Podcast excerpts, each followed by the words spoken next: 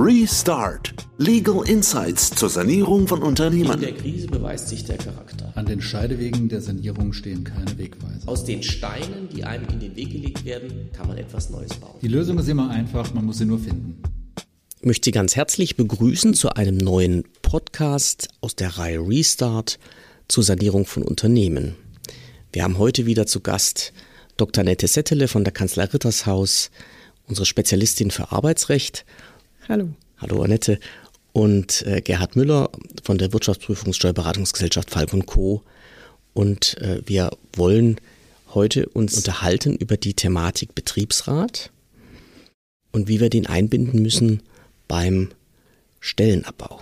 Ja, Stellenabbau. Das ist ja das effektivste, das mächtigste Werkzeug im Rahmen der Restrukturierung, wenn es um den Personalaufwand geht. Wir haben ja mittlerweile gelernt, dass wir den Stellenabbau nicht ins Blaue hinein machen können, wenn wir dem Kündigungsschutz unterliegen. Das heißt, wenn wir mehr als zehn Arbeitnehmern haben, dass wir eine betriebliche Entscheidung brauchen, was ja letztlich eine Selbstverständlichkeit ist. Man muss sich ja überlegen, was man tut, wie man die betrieblichen Prozesse neu ordnet das, was dann zu der Entscheidung führt, sollte vernünftig dokumentiert sein in einem Konzept und auch den ja, ökonomischen Anforderungen dann standhalten. Wir brauchen des Weiteren eine Massenentlassungsanzeige gegenüber der Agentur für Arbeit. Und wenn wir ein Unternehmen mit einem Betriebsrat haben, müssen wir den Betriebsrat in dieses ganze Prozedere mit einbinden. Und das scheint ja insgesamt dann doch ein komplexer und manchmal zeitintensiver Vorgang zu sein. Das ist in der Tat so. Das hängt immer von dem Betriebsrat ab, den man auf der anderen Seite sitzen hat. Und man muss sich vergegenwärtigen, dass das Betriebsverfassungsrecht sagt, wenn man umfangreiche Veränderungen im Betrieb vornimmt, wenn eine sogenannte Betriebsänderung vorliegt, was zum Beispiel der Fall sein kann, wenn ich den Betrieb verlege, wenn ich ähm, ihn mit anderen Betrieben zusammenführe, wenn ich umfangreiche strukturelle Eingriffe vornehme und Personal abbaue, dass ich dann den Betriebsrat, und da sagt das Gesetz schon rechtzeitig, informiere.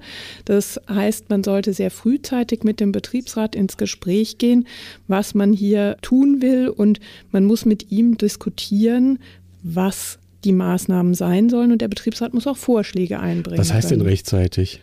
Rechtzeitig, das ist eine, eine gute Frage. Also man sagt immer, das muss so sein, dass der Betriebsrat auch noch ja seine Vorschläge einbringen kann und der Arbeitgeber die Maßnahme daraufhin ausrichten kann. Also es darf noch nicht so sein, dass ich schon Fakten geschaffen habe. Wenn ich Fakten geschaffen habe, von denen ich nicht mehr wegkomme, bin ich zu spät. Das heißt, ich darf noch nicht die Kündigung ausgesprochen haben. Kündigung darf ich noch auf keinen Fall ausgesprochen haben an der Stelle. Da könnte der Betriebsrat das Ganze stoppen und die Kündigungen wären dann wertlos. Darf ich die Massenentlassungsanzeige schon, schon die kann ich noch haben? nicht erstattet Nein? haben, denn wenn so. ich einen Betriebsrat habe, muss der auf dem Formular mit unterschreiben. Verdammt. Das ist also so vorgesehen. Ähm, ich kann also nicht vorpreschen und, und versuchen, schneller zu sein. Das geht leider nicht. Also ich habe das ja auch in vielen Fällen schon erlebt. Ich glaube, wenn man es richtig macht, muss man einfach dem Betriebsrat seinen Raum lassen. Der, der ist als Gremium vorgesehen vom Gesetz und muss eben die Möglichkeit haben, da den Input zu geben. Und dazu muss es halt, muss man ihn auch ernst nehmen. Und das ist auch meine Erfahrung aus diesen, aus, aus, aus solchen Restrukturierungsprozessen. Man muss den Betriebsrat, auch wenn es vielleicht nicht allen Unternehmern dann leicht fällt, man muss ihn dann als Partner in diesem Prozess ernst nehmen und einbinden und dann, dann läuft es auch. Ne? Das ist sicherlich so und ganz wichtig ist das erste Gespräch. Ich muss ihn abholen. Ich muss ihm deutlich machen, was stattfindet. Denn ich habe es auch schon erlebt bei einem umfangreicheren Personalabbau, der geplant war. Am Ende haben die wirklich fast ein Jahr verhandelt mit dem Betriebsrat, denn das erste Gespräch war nicht gut aufbereitet und dann kam der Betriebsrat, hat Fragen gestellt und dann hat er einen Sachverständigen dazugezogen. Und so kann so ein Prozess sehr, sehr lange Zeit in Anspruch nehmen, und die Zeit kann natürlich Geld kosten und sehr schädlich sein. Der hat einen Sachverständigen hinzugezogen. Das, ähm, wer bezahlt das dann? Das bezahlt der Arbeitgeber. Den Betriebsrat und die Betriebsratskosten muss immer der Arbeitgeber bezahlen. Und auch aus dem Grund sage ich, man sollte selber mit seinen Bordmitteln wirklich schauen, dass man das gut macht. Und wie du, Martin, vorhin schon sagtest, Kommunikation ist da ganz, ganz wichtig und den Partner muss man ernst nehmen, denn die merken ganz schnell, wenn man das nicht tut.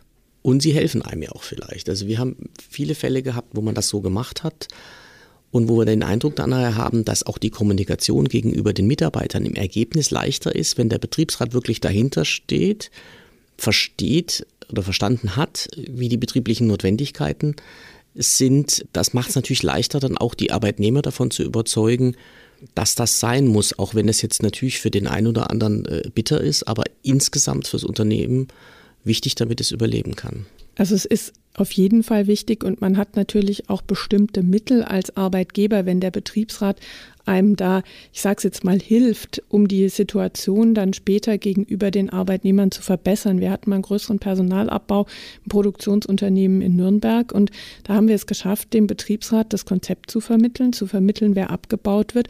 Und dann hat er gesagt, ja, ich unterschreibe eine sogenannte Namensliste zu dem Interessenausgleich und das hilft dem Arbeitgeber, weil der Arbeitgeber dann ähm, in einer besseren Situation ist, wenn der Arbeitnehmer Kündigungsschutzklage erhebt. Und da muss man sie abholen.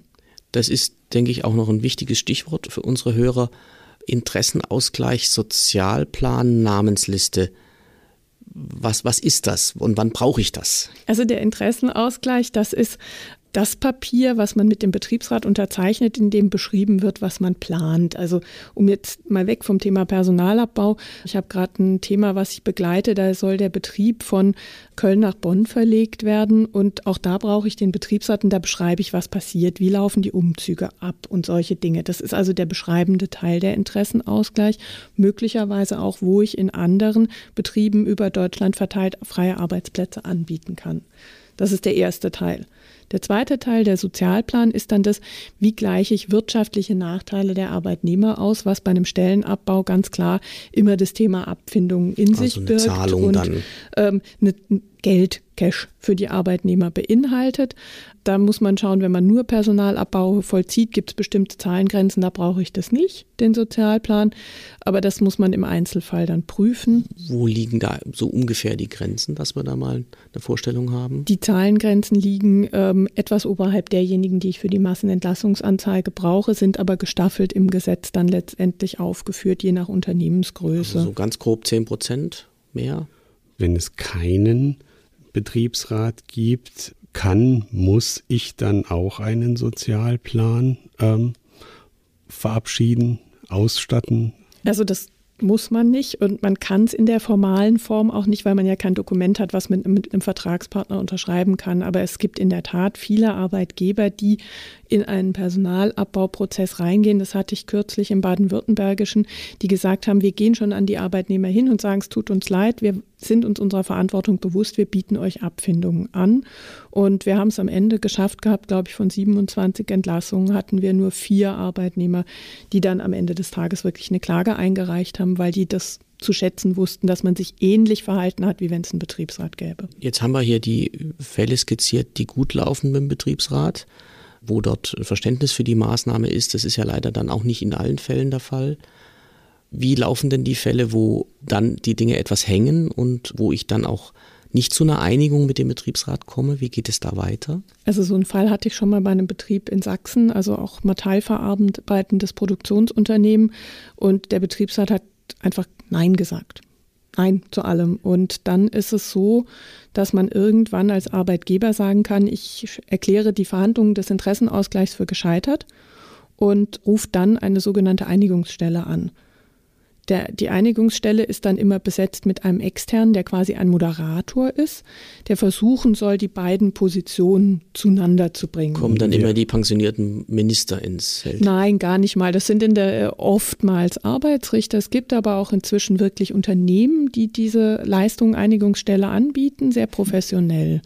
Und da ist es ja auch so, manchmal kann ja auch der Dritte den Knoten nicht durchschlagen zwischen den Betriebsparteien. Und nur beim Interessenausgleich ist es so, dass dann auch in diesem Einigungsstellenprozess irgendwann gesagt werden kann, wir kommen einfach nicht auf eine Linie und dann ist das Thema für den Arbeitgeber erledigt und er kann die Kündigungen übergeben.